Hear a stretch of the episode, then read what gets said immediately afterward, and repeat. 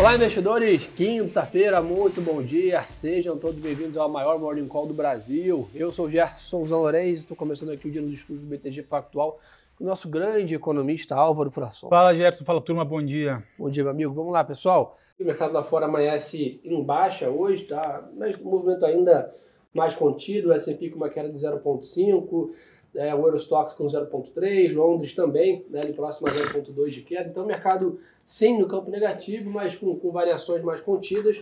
Os assuntos ainda é, seguem os mesmos sobre a mesa, está chamando atenção né, a renda fixa americana de 10 anos, aqui a Treasury de 10 anos, voltando a negociar acima de 4%, né, ainda na linha né, do mercado ter essa visão de uma atividade econômica americana bem aquecida, basicamente vai prescrever mais juros nos Estados Unidos. E aí, né, Álvaro, a gente fica nessa, nessa, nessa visão que difícil, né, precisar que vai ter apetite a risco com né, essa escalada aí de juros nos Estados Unidos. Né? Exato. Acho que o, o, que mudou do cenário macro lá fora, do, do último mês, ou dos últimos dois meses para cá, Gerson, é que há, há um ou dois meses atrás tinha uma probabilidade maior do tal do soft landing, né? Sim. Do, dos Estados Unidos chegar ali a conseguir controlar a sua expectativa de inflação com um juro terminal de 4,5, algo do tipo, algum nível de corte no final desse ano. Uh, e aí você não teria, talvez, assim, uma, uma recessão tão grande nos Estados Unidos. Agora essas possibilidades estão ficando de lado. O que tem se falado agora não é nem o hard landing, é o é. no landing, né? dado que o nível de juro tende a chegar a 5,5% ou até 6% ao longo desse ano e dificilmente a gente deve ter cortes de juros eh, nos Estados Unidos. Dito isso, o mercado ele reprecifica ativos de risco, né? então a gente vê eh, índices eh, de ações lá fora performando no terreno mais negativo, Uh, e claro, né, que isso respinga nos emergentes. Né? Então, acho que fica mais difícil para outros países, Brasil, obviamente, está nessa, nessa história, de ver algum fechamento da curva aí muito acentuado, dado que tanto o juro de curto prazo quanto o treasury de 10 anos que você comentou vão escalando outros níveis maiores. É, eu acho que isso explica muito a performance dos ativos aqui no Brasil em fevereiro, né, que basicamente devolveram aí parte do otimismo de janeiro e mais um pouco ainda né, ainda nessa reprecificação global que tirou o fluxo aqui dos emergentes, fortaleceu o câmbio é, e, consequentemente, trouxe aí mais incertezas, tirou aí o ânimo do mercado global que foi criado em janeiro de Fed Funds ali de 5, com cortes, né, dois cortes nas taxas de juros dos Estados Unidos esse ano, chegou a ser precificado, isso foi por água abaixo o mercado, obviamente, todo se reprecificou. Hoje, pessoal, para a gente ficar de olho, temos aí mais Fed Boys aí falando, ou seja, membros do Banco Central americano né, fazendo discurso ao longo do dia. E quinta-feira né, tem o tradicional dado de seguro-desemprego, às 10h30 da manhã, para a gente é, monitorar o mercado de trabalho americano é um tema também muito discutido, que basicamente vem corroborando essa tese de economia americana é, aquecida, o tal do no landing aí, né? Não teremos um pouso da economia americana. Exato. É, ela seguirá né, firme, vamos dizer assim. E a parte micro também tem feito um pouco mais de volatilidade hoje lá fora. Né? As ações da Tesla estão caindo aí quase 8% no pré-market. Né, a empresa fez um encontro com investidores ontem, né? E o mercado tinha expectativas ali de anúncios de novos produtos, né? De perspectivas de vendas, notícias positivas, né? E a Tesla acabou focando aí em outras pautas na, no encontro, muito mais em questões de eficiência, de sustentabilidade e tal. E o mercado se frustrou com isso. Né? A Tesla tem um grande peso aí no Nasdaq, então provavelmente ajuda a pesar um pouco esse mercado hoje. Por um outro lado, né, os papéis da Salesforce, da empresa de CRM internacional, avançam 15%, né, basicamente numa outra linha, com a estimativa de um lucro mais forte é, esse ano, aí nessa linha de crescimento tech, aí, tendo mais margem. O que, que a gente quer de olho hoje, Álvaro? Essa, temos aí o Cascari, né, falou ao longo do dia, que é um é. cara que geralmente faz preço, e a Chris Wheeler também, né, comentando talvez mas dá para ter mais surpresa agora? Realmente é dados que, que vão ditar os próximos. É, é o data dependency que o Fed tanto fala. Né? O que mais importa agora são os dados realmente de emprego e menos os, os, os, dirigentes do Fed, mas que fazem preço no curto prazo, né? gera essa volatilidade. Uh, então, tanto, tanto Chris Waller quanto o Neil Kashkari falam ao longo do dia, os dois têm um perfil bastante hawkish, agora o Kashkari mudou né, de posição, há dois anos atrás ele era mais dovish, agora ele é o mais hawkish ali, junto com uh, o Buller. Uh, e Chris Waller também uh, tem ali uma, uma postura uh, bastante rockish. Então a gente deve ter um dia com falas aí que podem trazer algum impacto negativo para prêmios de risco no dia de hoje. E na Ásia, pessoal, até temos alguns dados importantes para monitorar, mas vai acabar impactando o nosso overnight, né? Cuidado que os dados, dados saem às 10h45 da noite, né? O PMI de serviços da China. Então isso também provavelmente vai fazer preço. Ontem foi o grande protagonista. Quem acompanhou o mercado aqui viu, né? A Vale, Gerdau, Usimina, CSN segurando a performance da bolsa. Né? A gente viu um grande sell-off do mercado local aqui ontem e a bolsa caiu 0,5, né? Isso porque basicamente o setor siderurgia ali e a Vale, como grande destaque, teve uma grande performance. Né? Então, em cima dessa perspectiva de China e forte preço do minério de ferro lá fora, hoje o petróleo se recupera um pouco.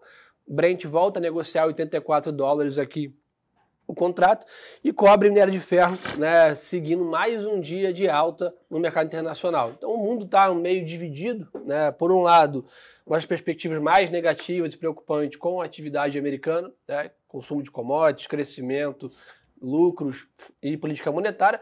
Por um outro lado, a China, que estava né, adormecida ali na pós-pandemia, sustenta ali parte do otimismo, principalmente no minério de ferro, ajuda também, né, em parte, o Brasil. Álvaro, mais um dia de dólar forte hoje lá fora, desses Y aí subindo 0,3, acompanhando, obviamente, a Treasury que também está em alta.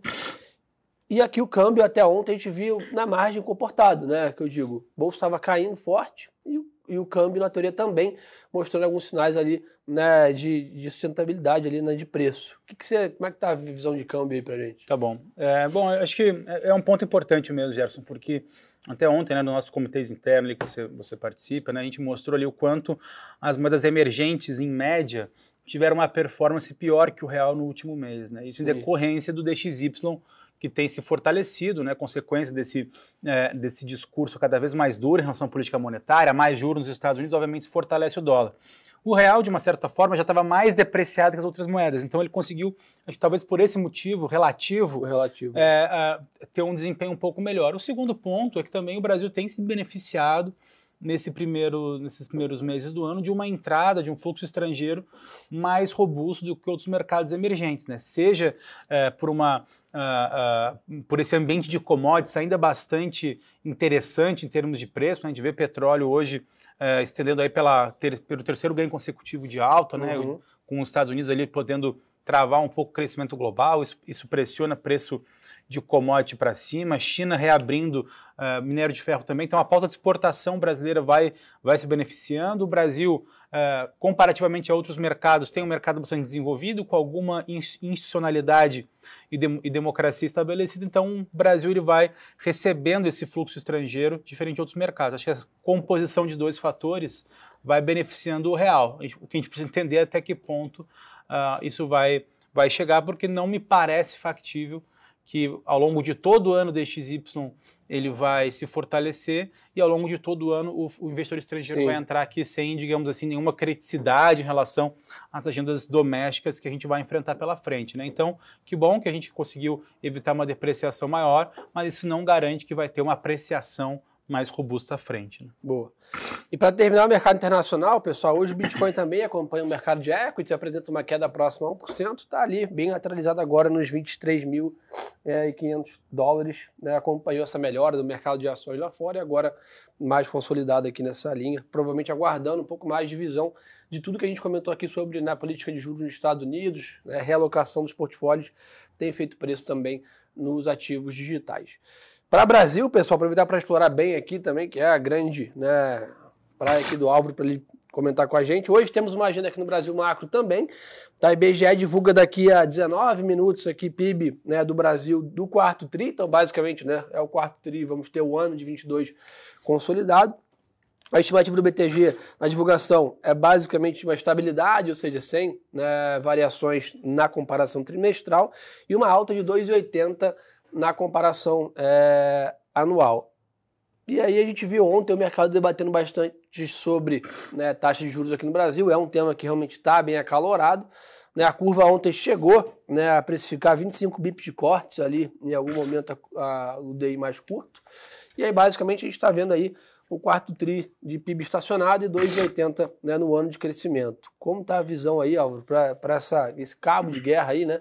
Vamos dizer assim, por um lado um cenário de inflação complexo, por um outro lado, né, o governo com é, intenções aí de, obviamente, voltar a crescer o PIB. Né? Exato, acho que de, nos últimos dois dias acho que a história não mudou muito, né? acho que o governo mantém ainda um tom bastante forte em relação ao Banco Central, uh, na direção de, de, reduzir juros, a gente sabe que isso não acontece na força, né? isso acontece através de uh, reancorar as expectativas de inflação, a reoneração dos impostos foi nessa direção, né? foi buscar ali ter uma arrecadação mais robusta nesse ano para tentar melhorar o plano fiscal apresentado pelo ministro da Fazenda no início desse ano. Agora, a gente vai precisar entender se as expectativas elas vão voltar se reancorar para o centro da meta ou se ela será mudada. Né?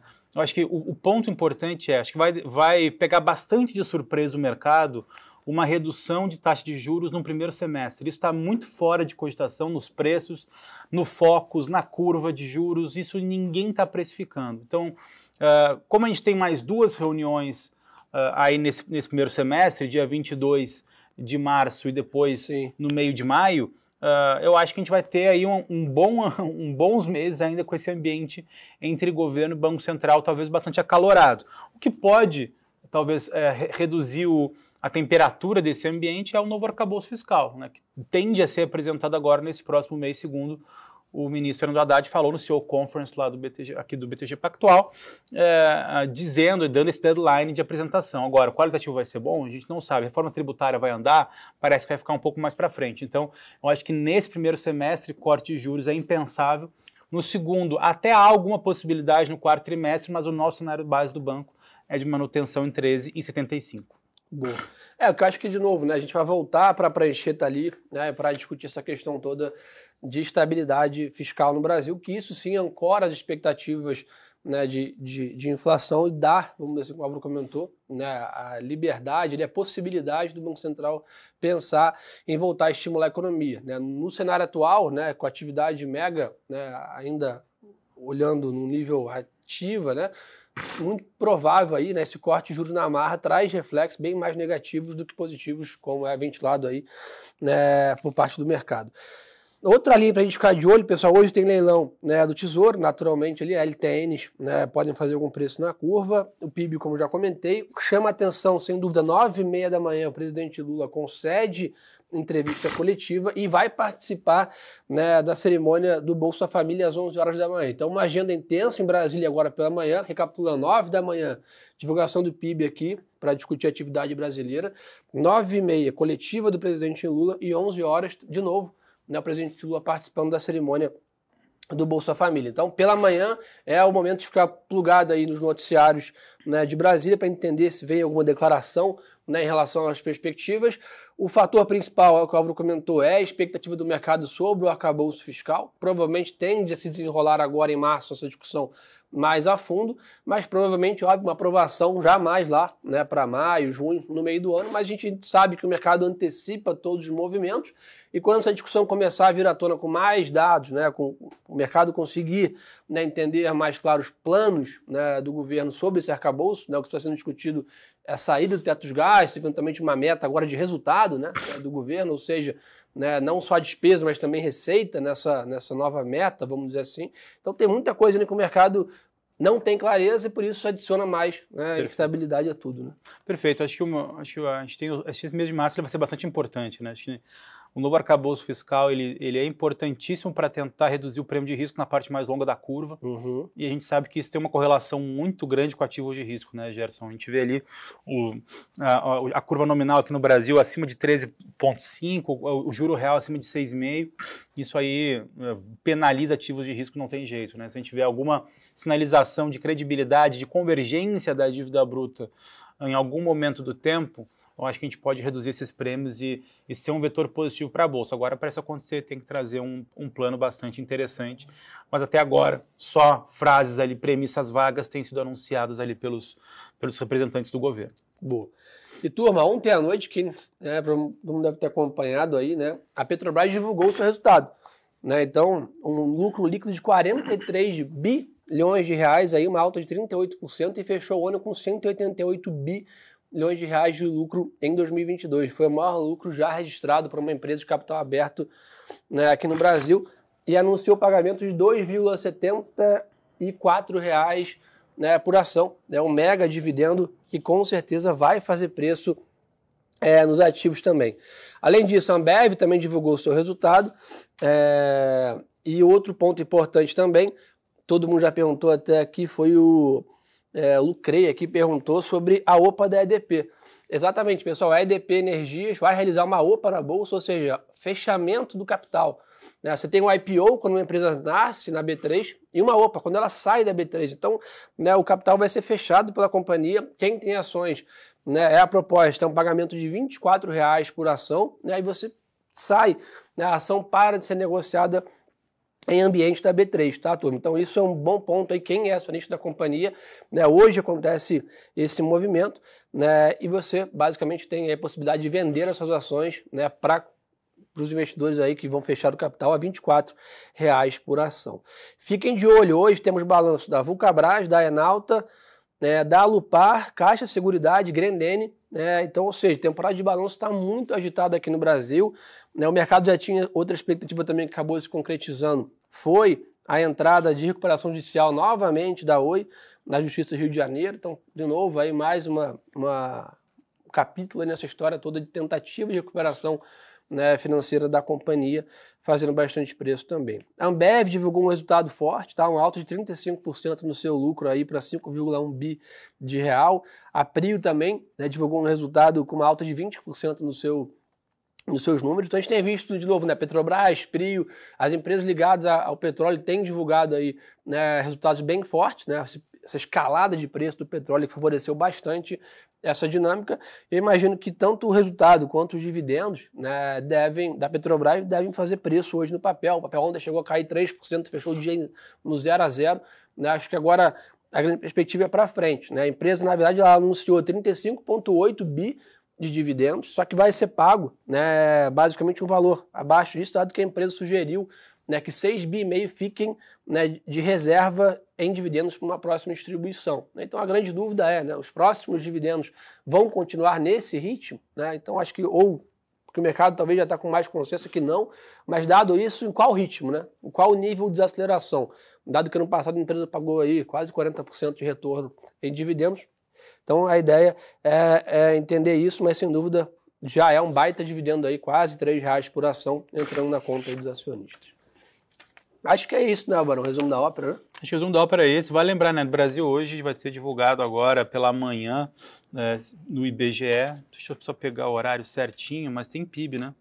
Do Brasil aqui do quarto trimestre, 9 horas da manhã, então daqui a pouquinho vai ser anunciado. A expectativa mediana do mercado é uma queda de 0,2%, a gente está com menos 0,3%. Boa. É, era estava até pior as expectativas, a gente, a gente jogou para cima por conta daquele dado de serviços que veio muito forte em dezembro.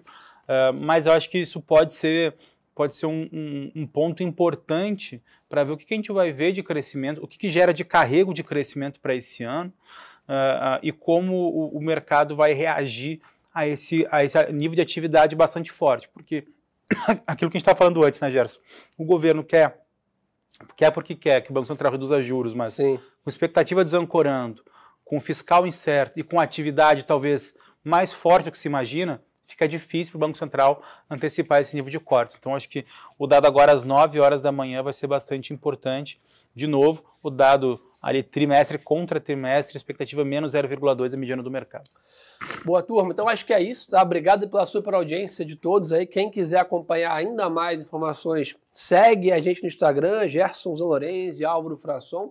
Um grande convite também é compartilhar com os amigos aí a nossa live, quem está no Instagram, quem está no YouTube, manda pro coleguinha aí e começar o dia bem informado, ajudar vocês na decisão de portfólio aí nesse mercado de intensa volatilidade lá fora e aqui também. Uma ótima quinta-feira de negócios para todo mundo e lembre-se, pessoal, que o melhor ativo é sempre a boa informação. Um abraço.